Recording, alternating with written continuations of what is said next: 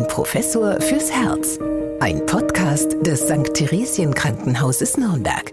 Wir freuen uns, dass Sie wieder dabei sind bei unserem Podcast Ein Professor fürs Herz. Wie immer mit Professor Dieter Ropers, Chefarzt der Medizinischen Klinik für Kardiologie und internistische Intensivmedizin am St. Theresien Krankenhaus Nürnberg. Und mein Name ist Anja Müller. Ja, schön, dass Sie wieder da sind, Herr Professor Ropers. Ja, ich freue mich auch sehr. Ja, seit ich mit Ihnen den Podcast mache, habe ich ja nicht nur unglaublich viel über das Herz erfahren, sondern manchmal komme ich mir auch ein bisschen vor wie früher im Biologieunterricht, denn ich lerne auch ganz viel über unseren Körper, den Stoffwechsel und die einzelnen Organe. Und heute geht es sogar um das größte innere Organ, nämlich unsere Leber und ihre Verbindung zum Herz. Und da muss ich gestehen, über die Leber wusste ich bisher sehr wenig. Meist taucht sie ja auf, wenn von Alkohol gesprochen wird. Ist sie denn so etwas wie unsere Entgiftungsmaschine?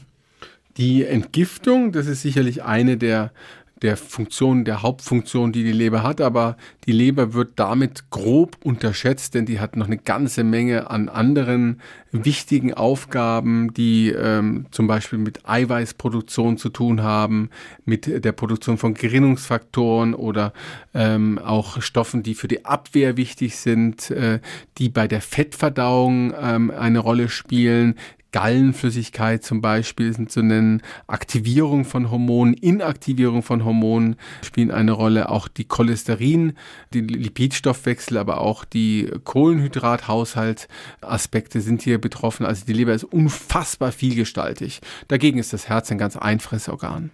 Haben Sie sich deswegen dann die Kardiologie ausgesucht? Ja, das äh, Kardiologie ist ja nur mit diesem einen Organ beschäftigt und tatsächlich ist es so, mein erster Chef hat immer gesagt, es gibt im Prinzip nur fünf Erkrankungen, die man in der Kardiologie zu bearbeiten hat. Die Herzmuskelerkrankungen, die Herzklappenerkrankungen, die Herzdurchblutungsstörungen und äh, die Rhythmusstörungen und dann die Hypertonie noch dazu und vielleicht 20 Medikamente, mit denen man täglich äh, zu tun hat.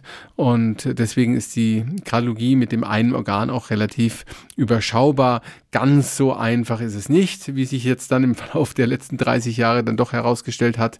Aber äh, wenn ich die, an die Gastroenterologen denke, die die ganzen Organe des Bauchraums äh, äh, zu betrachten haben, dann bin ich mit dem einen Organ schon ganz gut bedient. Dann ist die Leber auch so eine gewisse Herausforderung für Sie heute.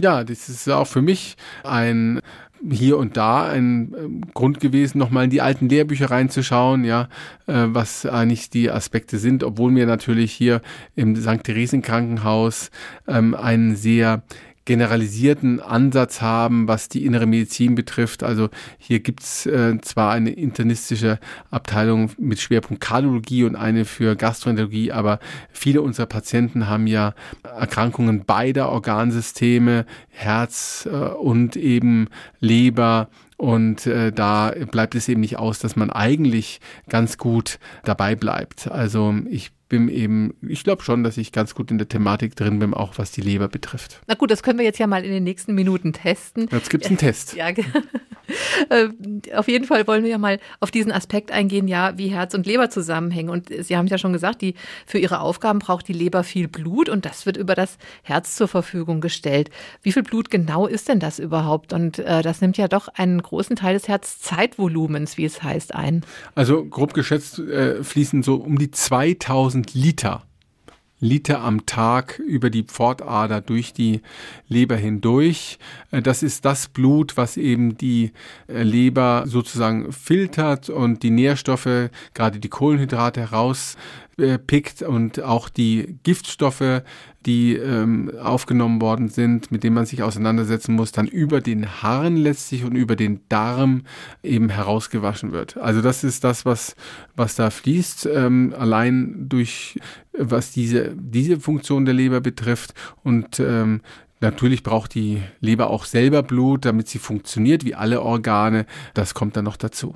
Also mir scheint die Leber also allerdings ein sehr widerstandsfähiges Organ zu sein. Es gibt ja dann auch so Sprüche zwischen Leber und Milz, passt immer noch ein Pilz, ja.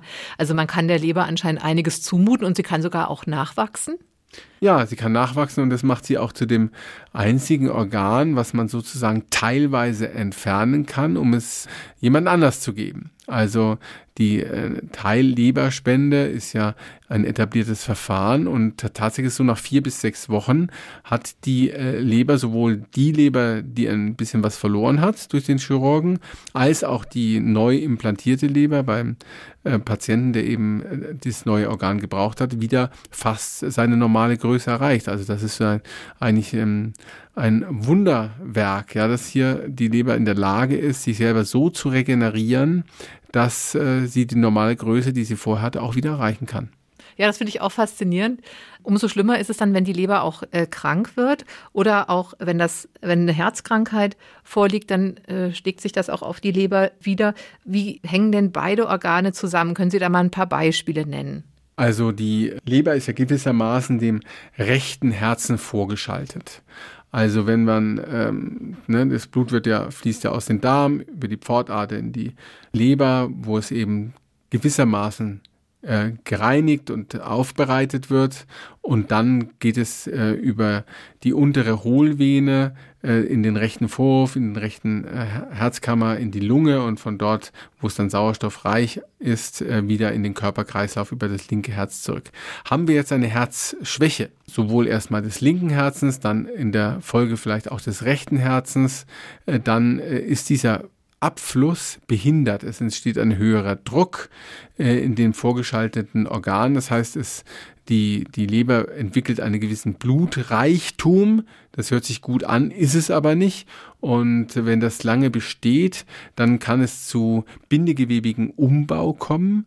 Äh, und das nennt man dann gemeinhin Zirrhose. Und das ist dann eine, das hat fast einen ja, poetischen Touch, Zirrhose cardiaque wie man sagt, also eine herzbedingte Leberzirrhose und die ist genauso äh, schwierig zu behandeln wie eine Leberzirrhose aus anderen Ursachen.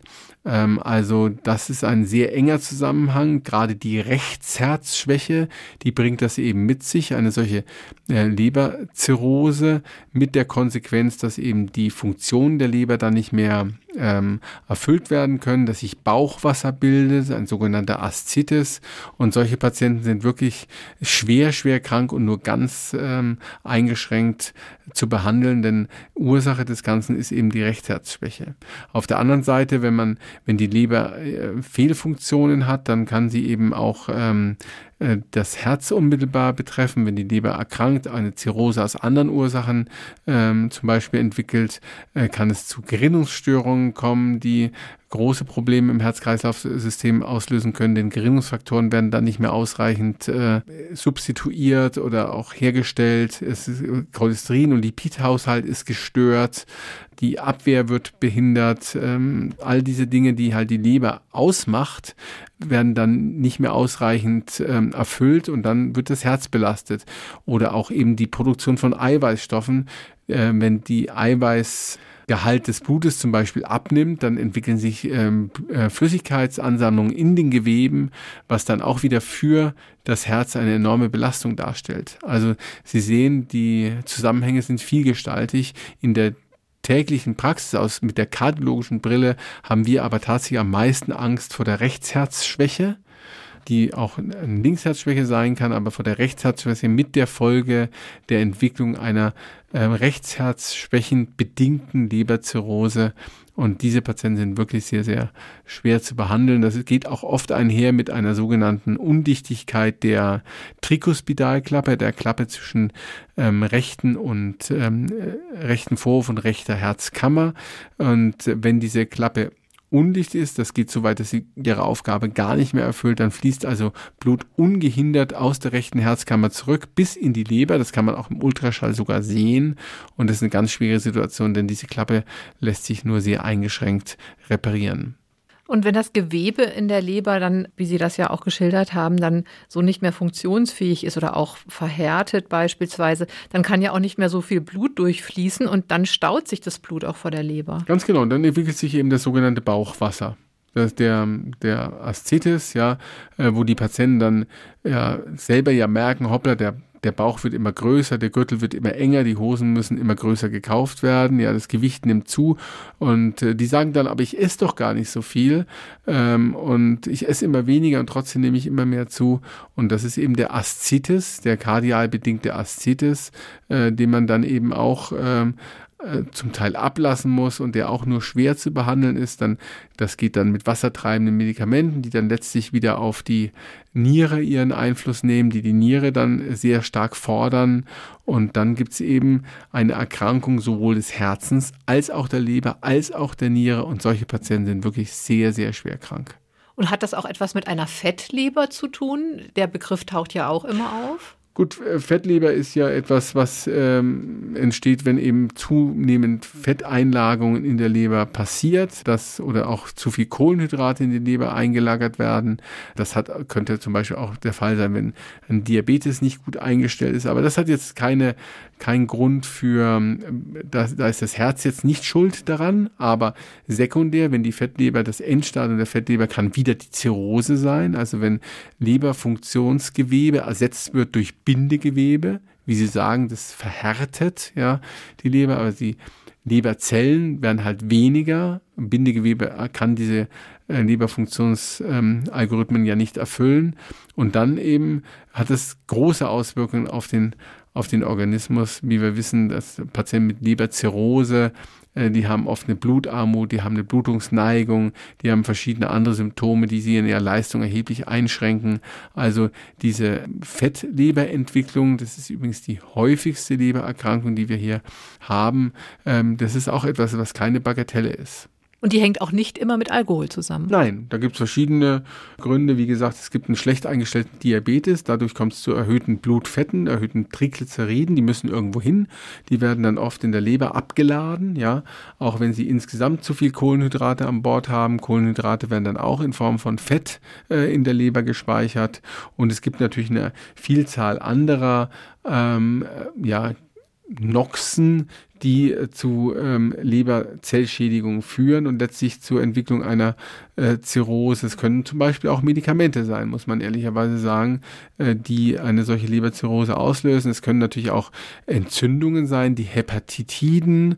Also da gibt es ja inzwischen ähm, eine ganze Menge von A, B, C, D, E, F. Ja, also virale Entzündungen der Leber, die dann letztlich äh, zu einer äh, Leberfunktionsverlust führen. Also der Alkohol ist immer so ein Punkt, den man als erstes nennt. Und das ist natürlich für den Patienten auch irgendwo stigmatisierend, ja, ähm, wenn er dort mit einer Leberzirrhose ähm, auffällt, mit allen Erscheinungen, die das mit sich bringt, weil Leberpatienten sieht man die Lebererkrankung in der Regel häufig auch an.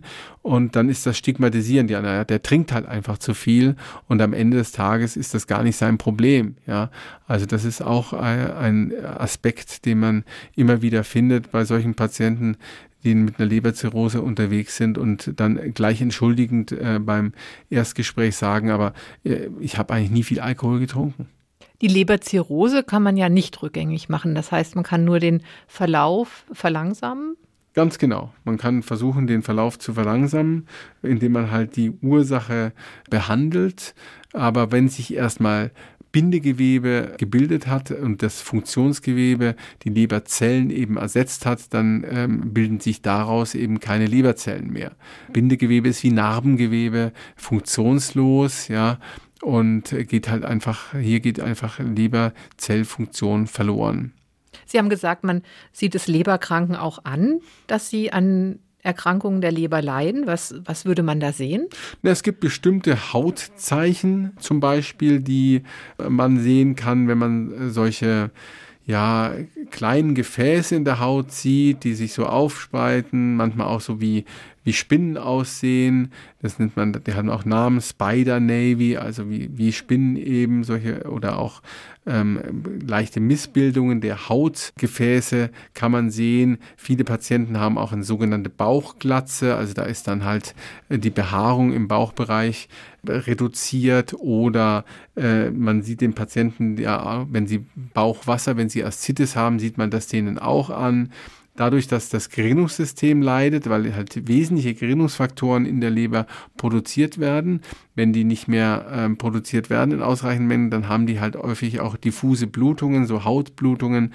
Es gibt ähm, die sogenannte, die Lippen, die Lacklippen oder Lackzunge, ähm, die auch auf eine Lebererkrankung hinweisend sind. Und wenn es zum Beispiel akut ist und ähm, das Bilirubin, das Abbauprodukt des Hämoglobins, ähm, in dem Blut ansteigt, weil die Leber nicht mehr in der Lage ist, eben damit umzugehen, dann ähm, äh, entwickeln die Patienten eine gelbe Haut, ja, und gelbe ähm, Verfärbung der, der Augen, der Skleren, der sogenannte Skleren-Icterus, der dann auch äh, irgendwo pathognomisch ist für eine Lebererkrankung. Hätte man auch Schmerzen? Weil man liest ja häufiger mal, Müdigkeit ist der Schmerz der Leber. Das deutet ja irgendwie darauf hin, dass es nicht so eine so gravierende Symptome gibt, also Schmerzen, die man jetzt irgendwie im Bauch hat, sondern dass man sich vielleicht körperlich abgeschlagen fühlt. Ja, also Leistungsschwäche ist sicherlich eins der Kardinalsymptome. Es ist halt sehr unspezifisch, weil es viele andere Ursachen gibt. Und das ist leider so, dass eben auch eine fortgeschrittene Lebererkrankung möglicherweise erst spät erkannt wird. Das ist leider so da braucht es dann eben eine bildgebende Diagnostik oder eine Laboranalyse. Tatsächlich ist es so, dass die Leber selber keine äh, Schmerzrezeptoren hat. Ja, also wenn da jetzt ähm, irgendetwas passiert, dann äußert sich das eben nicht in klassischen Schmerzen, wie zum Beispiel beim Herzinfarkt. Die Leber ist eingebettet in so einen bindegewebigen Sack und der, der hat schon Nerven, dieser, dieses bindegewebige Kapsel. Wenn also dort zum Beispiel eine Blutung in der Leber auftritt, das kann auch mal sein, wenn die Patienten eben zu wenig Blutgerinnungsfaktoren haben, dass es spontan blutet, dann Leber anschwillt, dann kommt es zum Dehnungsschmerz dieser Kapsel. Und das kann ordentlich wehtun, das muss man schon sagen an der Stelle. Und natürlich auch bei der Gallenblase, die ja auch zur Leber gehört, wenn die sich entzündet, gibt es auch ordentlich Schmerzen. Die sind dann relativ typisch und kann man auch bei der klinischen Untersuchung leicht identifizieren, eine solche Gallenblasenentzündung. Aber die Leber selber, wenn wir uns ganz streng auf die beiden Lappen beschränken, auf den rechten und auf den linken Leberlappen, die macht eigentlich keine Schmerzen. Sie haben gerade gesagt, also Blutwerte spielen da eine große Rolle. Die werden ja dann auch erhoben, beispielsweise beim Hausarzt, wenn man da zu einer ja, Routineuntersuchung vielleicht mal hingeht, zu diesen sogenannten Check-ups, wie die Krankenkassen das anbieten. Das heißt also, bei einem Blutbild werden dann auch Leberwerte erhoben.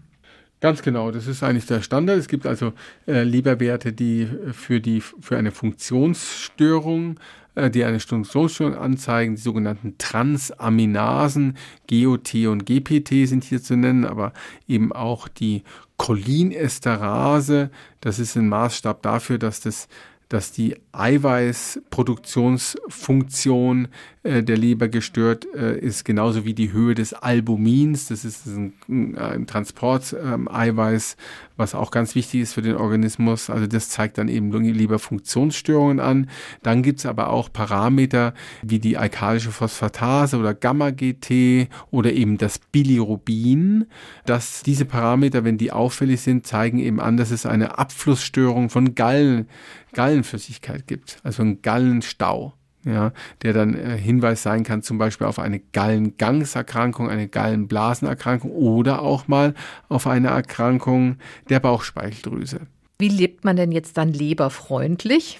Na gut, also äh, man sollte halt allzu viele Noxen, insbesondere natürlich den Alkohol in Maßen, ja. Die Dosis macht das Gift. Also gegen ein Glas Rotwein ist auch aus kardiovaskulärer Sicht am Abend nichts einzuwenden, nur zu viel sollte man eben nicht trinken und äh, ja, dann halt, es gibt es gibt durchaus auch Empfehlungen, was bestimmte Nahrungsmittel betrifft, die halt äh, dort immer wieder äh, ja genannt werden. Das, es geht hier vor allen Dingen so um die äh, Salat- und Gemüserichtung, aber auch zum Beispiel Obst, was allen voran diese Krebfood zum Beispiel, soll eine Leberfunktions- oder leberstabilisierende Wirkung haben. Knoblauch, ja, grüner Tee zum Beispiel, Linsen, das sind so Empfehlungen, Kohl, Tomaten, all das, was halt in Salaten drin ist, Avocado, das sind so ähm, Ernährungstipps äh, auch für ähm, Lebererkrankte, um vielleicht die Leber so ein bisschen zu schonen. Das sind Tipps, die sind jetzt nicht so super validiert, systematisch durchgeführte Studien, aber ich bin ganz sicher, das Genannte, und da sind Sie alle einig mit mir, äh, schadet sicher nicht und nützt nur. Ähm, entscheidend ist, wenn eine Leberfunktionsstörung schon vorliegt, dass man eben sieht, äh, dass man eben aufpasst, dass man Noxen vermeidet, dass man die Ernährung im, im Auge behält, dass man auch bei jedem Medikament, was man neu ähm, einnimmt, mit dem Hausarzt spricht und die Lebererkrankung eben berücksichtigt. Nicht alle Medikamente kann man bei Lebererkrankungen nehmen. Es gibt bestimmte rhythmusstabilisierende Medikamente, die kann man bei Lebererkrankungen nicht einnehmen und das muss man mit dem Hausarzt dann besprechen. Immer mal wieder liest man auch, dass man die Leber durch Bitterstoffe unterstützen kann. Ein Schaden ist es nicht. Also ähm, wie gesagt, all diese Dinge sind jetzt äh, rein wissenschaftlich betrachtet nicht gut belegt, ja, aber die Erfahrung zeigt eben, dass es dem Patienten auf keinen Fall schadet, wenn sie sich hier an solchen Empfehlungen orientieren, ja, und den einen oder anderen, jeder entdeckt ja dann für sich, was einen gut tut, und das sollte er dann halt auch entsprechend umsetzen. Immer mal wieder liest man auch, dass man die Leber entgiften muss regelmäßig. Ja, genau. Das ist ja etwas, was sozusagen aus dem alten Griechenland übrig geblieben ist. Ähm, da gab es ja die Lehre der Säfte. Gleichgewicht der Säfte, dann gab es den Choleriker und den Galliker und den Depressiven, den Melancholiker und diese verschiedenen Säfte, die für diese Befindlichkeiten verantwortlich sind, die müssen im Gleichgewicht sein. Und daher kommt der Gedanke der Entgiftung, ähm, das Gleichgewicht der Säfte wiederherzustellen. Auch hier ist es eben so, dass das wissenschaftlich, medizinisch eigentlich nicht belegt und auch nicht sinnvoll nachvollziehbar ist. Ja, man kann natürlich mit entsprechender Diät, wenn es einem gut tut, ja, ähm, entschlackend, äh, das ist auch so ein Begriff, der aus dieser Zeit kommt, ja, aber eine, eine eigentliche Leberentgiftung gibt es eigentlich nicht. Ja, bei Schlacken, da denke ich auch immer so an so ein Bergwerk, dass da irgendwie was rausgeholt werden muss, aber bei uns im Körper sammelt sich doch nirgendwo jetzt irgendwas an oder also in, genau. in, den inneren Organen. Ganz genau. Also man, äh, das ist eben, wie ich sage, das kommt eben aus dieser aus dieser Krasenlehre, also aus dieser Säftelehre, die wirklich Jahrtausende alt ist ähm, und hat so ein bisschen auch einen naturheilkundlichen Touch. Und ich denke mir halt gut, den einen oder anderen Patienten tut es vielleicht gut, wenn er eben eine solche Entschlackungsdiät durchführt. Auch da würde ich aber immer den Hausarzt konsultieren, was genau da sich im Einzelfall dahinter verbirgt, ob das auch gut vertragen wird, ob das sich auch mit anderen ähm, Erkrankungen, die vielleicht vorliegen, verträgt, ob das sich mit den Medikamenten verträgt, die der Patient einnehmen muss. Aber grundsätzlich spricht aus meiner Sicht nichts dagegen, wenn es dem Patienten danach besser geht. Aber nochmal eine richtige Evidenz, dass man sagt, ja, wenn wir das machen, dann ist das und jenes besser, die gibt es eigentlich nicht. Ja, vielen Dank. Schön, dass wir jetzt nicht nur einen Ausflug in die Biologie, sondern auch noch in die Antike gemacht haben. Ja, also wir erweitern unser Spektrum und ja, schön, dass wir heute auch so frei von der Leber über die Leber gesprochen haben. Das war sehr interessant wieder, Herr Professor Ruppers. Vielen Dank dafür. Und wir freuen uns, wenn Sie das nächste Mal wieder dabei sind, wenn es wieder heißt, ein Professor fürs Herz hier aus dem Funkhaus Nürnberg. Bis dahin, alles Gute ein Professor fürs Herz und für die Leber im heutigen Fall wünsche ich Ihnen auch. Bleiben Sie gesund und äh, ja, hoffentlich genießen Sie den Herbst ein bisschen. Bis dann. Ein Professor fürs Herz. Ein Podcast des St. Theresien Krankenhauses Nürnberg.